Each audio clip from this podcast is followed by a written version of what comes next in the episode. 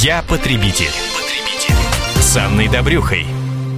Сегодня мы поговорим о правах туристов. Кто-то уже побывал в отпускной поездке, кто-то собирается отправиться на курорты в бархатный сезон. Как отстоять свои права тем, кто недоволен отдыхом? И что важно знать на будущее тем, кто планирует турпоездку? Самые важные моменты мы разберем с экспертом по защите прав потребителей, адвокатом Дмитрием Лесниковым. Дмитрий, здравствуйте. Здравствуйте. И вот очередная история от Владимира.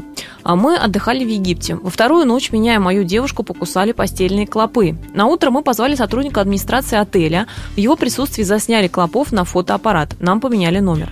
Но от укуса у девушки началась аллергия. Позвали доктора при отеле. Он сделал два укола и намазал мазью. Сказал, что ни в коем случае нельзя выходить на солнце и купаться. Отдых, естественно, пошел коту под хвост. Мы обратились к представителю турфирмы в отеле. Ну, он отмахнулся. Это у вас аллергия на климат, у всех так. Мы промучились оставшиеся дни, потом долечивались дома. Какие у нас права и чего можно требовать?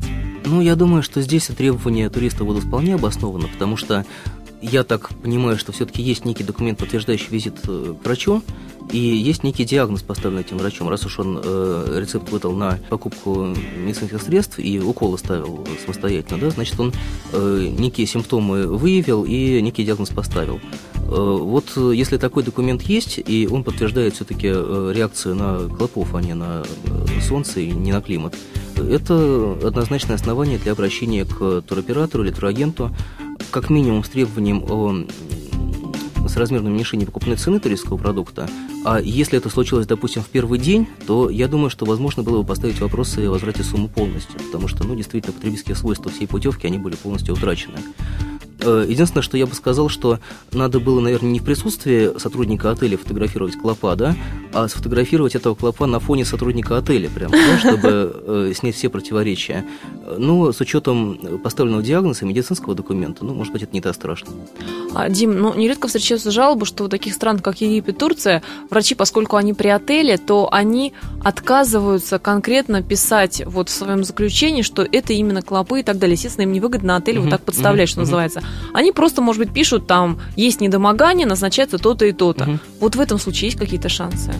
Ну уж я не знаю, я так понимаю, что если уколы кололи, значит, все-таки антибиотик некий вкололи, да?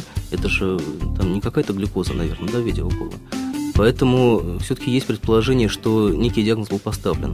Э, возможно ли установить сейчас, ретроспективно, э, был ли укус клопа или укус там, любого другого насекомого? Ну, я затрудняюсь, конечно, ответить и боюсь, что невозможно. Поэтому, если документа подтверждающего нет, то, наверное, говорить теперь тяжело о наличии доказательств.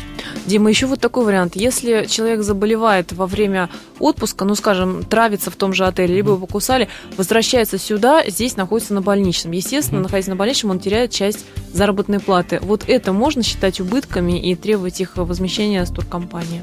Ну, вообще надо сказать, что э, утрата заработной платы э, по нашему закону, в общем-то, очень тяжело относится к убыткам, и хотя э, мне такие судебные процессы известны, они скорее единичные это отношение скорее социального страхования, чем от возмещения убытков. И э, тот факт, что фонд соцстраха неполную сумму возмещает во время больничного, ну, это как бы элемент государственной политики, а не, э, не нарушение ваших прав. Из этого исходят суды.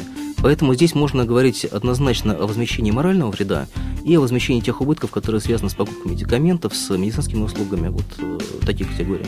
Ну что же, вот эти важные нюансы стоит иметь в виду. А с нами был эксперт по защите прав потребителей, адвокат Дмитрий Лесняк.